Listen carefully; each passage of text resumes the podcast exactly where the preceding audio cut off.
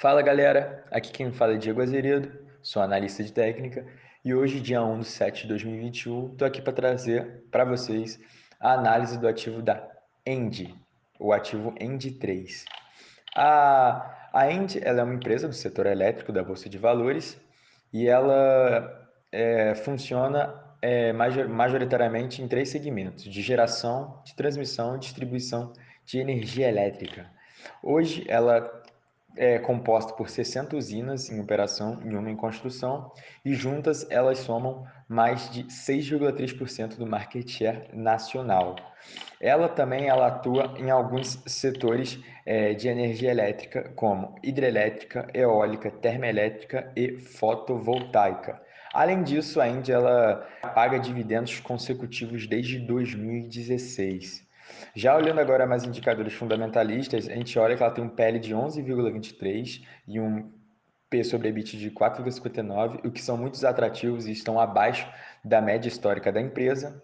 É, além disso, ela tem um endividamento bastante controlado, apenas 22% da sua dívida está para o curto prazo, e além disso, ela possui margens muito boas, 45% de margem bruta e 53,36% de margem EBITDA.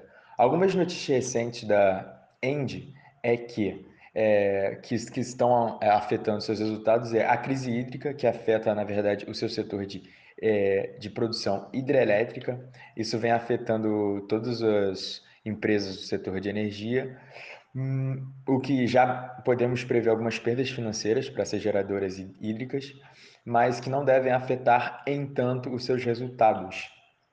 É, além disso, é, a End ela acabou de concluir a fase de um projeto é, de, aer, de aer, aerogerador nacional e além disso a End também ela anunciou nesse mês de junho é, um produto digital para compra de energia de longo prazo e por fim ela também acabou de ganhar um contrato junto à EDP é, para dois projetos eólicos na Polônia.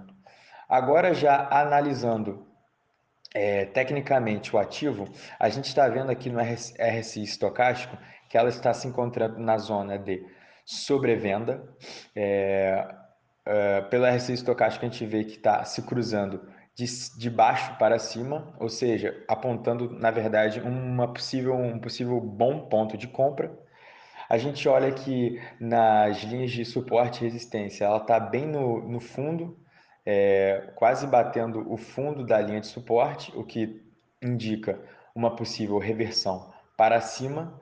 E para o longo prazo, a gente vê que o ativo se encontra numa tendência de baixa no longo prazo, onde ela ainda não recuperou é, o preço em relação ao início da pandemia.